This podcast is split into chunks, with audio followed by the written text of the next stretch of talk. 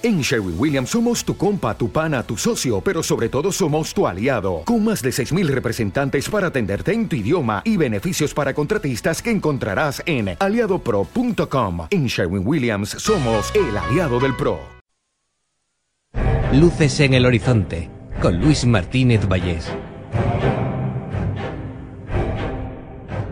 Bienvenidos. Llega Luces en el Horizonte con una serie de capítulos en podcast para tratar la biografía de Howard Phillips Lovecraft. Os encontraréis aquí, sí, con un relato sobre su vida, pero salpimentado con las cartas que él tantas veces escribió, tanto redactó y que tantas pistas daban sobre sí mismo. Sí, eh, basándome un poco en el libro de L. Sprague de Camp, eh, pues em, bueno, nos vamos a adentrar en la figura, en la figura de Lovecraft, una de esas que siempre despiertan misterios, que siempre parece que en la oscuridad nos va a revelar algo. Vamos pues a por el capítulo de este momento.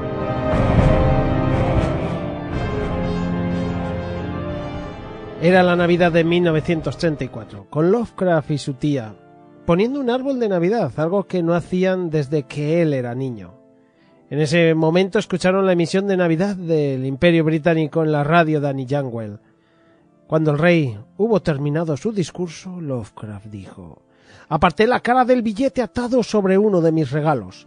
No pude soportar ver el semblante de quien era el instrumento que arrancaba cruelmente estas colonias al imperio a cuyo edificio pertenecen legítimamente. De hecho, el 30 de diciembre de aquel año, Lovecraft fue de nuevo a Nueva York a efectuar aquella visita a fin de año, una reunión de la banda, el 2 de enero de 1936, eh, eh, que atrajo a 15 nada menos. Barlow fue desde Washington, donde estaba en la Escuela de Arte. Un invierno muy duro, el del 1935-1936, que mantuvo a Lovecraft encerrado con sus revisiones y la correspondencia, trabajando intermitentemente en la sombra fuera del tiempo y quejándose de que sencillamente no puedo producir nada original con un programa tan repleto como el mío.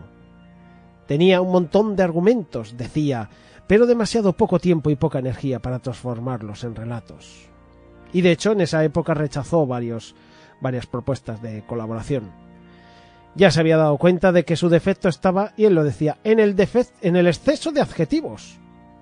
En su obra actual él decía, me detengo a cada momento para quitar elementos de exageración que insisten en deslizarse solapadamente, alusiones a arcanos monstruosos y enloquecedores del paleogéneo demoníaco horror, etc. Cuando terminó La sombra fuera del tiempo, hacia finales de marzo, dijo que Estoy tan descontento de ella que no soporto el mecanografiarla. Aún así envió el borrador a, lápiz a Derlet diciéndole no te preocupes por el manuscrito. Si se perdiera no supondría gran perjuicio. Puede que yo mismo lo tire a la basura al final. Y aún así decía Espero continuar la rebelión contra la revisión y la extensa correspondencia, demasiado abundantes para poder hacer algo sobre otro relato, algo en un escenario de Arkham. Lovecraft asistió a varias conferencias de la Brown. En el invierno y la primavera del 35 asistió a una lectura de poesía de Archibald MacLeish y a conferencias sobre el arte del cine, arte japonés, la iglesia Santa Sofía Estambul, sobre Alberto Durero, la arquitectura barroca italiana y sobre Benjamin Franklin. Las dos conferencias sobre Franklin tuvieron repercusión. Lovecraft siempre habría sido propenso a los sueños vívidos que más tarde recordaba con detalle. La mayoría teniendo lugar en invierno. Decía que las tres cuartas partes se referían a escenas y gente de su niñez. Y esto decía, pero los escenarios reales se mezclan frecuentemente con regiones desconocidas y fantásticas, e incluyen paisajes y perspectivas arquitectónicas que difícilmente podrían ser de este planeta. A veces tenía también sueños históricos, situados en distintos periodos, de cuando en cuando, pero no muy a menudo, mis sueños constituyen un argumento literario utilizable. Llego a soñar que andaba con un grupo de hombres vestidos a la usanza medieval.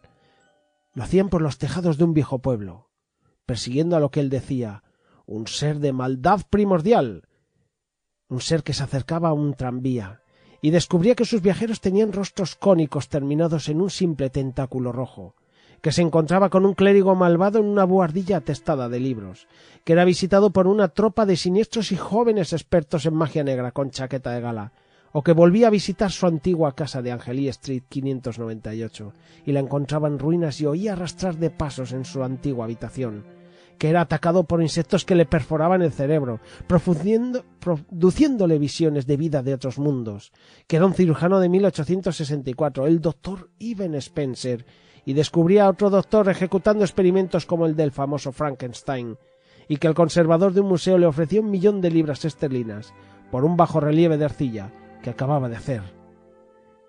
Todo aquello tras las charlas de Franklin dijo estas conferencias me impresionaron tanto que a la noche siguiente de haber oído la segunda, tuve un sueño pintoresco sobre el doctor Franklin y yo. Y se refería a una extraña distorsión del tiempo, en la que una zona de 1785 se fundía imperceptiblemente con una zona de 1935. Franklin y yo cabalgábamos desde Filadelfia a Nueva York a través de un mundo de 1785. Él acababa de regresar de Francia. El camino era estrecho, estaba embarrado y rodeado de cercas considerablemente entretejidas de parras y brezos. Yo llevaba una casaca verde a la antigua usanza, digamos de 1760, con botones de plata, un chaleco floreado rojizo, ropa interior de color tabaco y botas negras de montar. Al verme más tarde fugazmente reflejado en las ventanas, descubrí que llevaba una peluca más bien pequeña, ondulada, semi-empolvada y tricornio. El doctor Franklin iba vestido de ante a la usanza de los cuáqueros y llevaba su propio pelo, ahora muy gris, extendido sobre los hombros. Llevaba puesto un sombrero de ala ancha al estilo cuáquero. La voz de mi compañero era agradable, intacta por la edad y sin ningún acento provinciano que pudiera resultar ofensivo.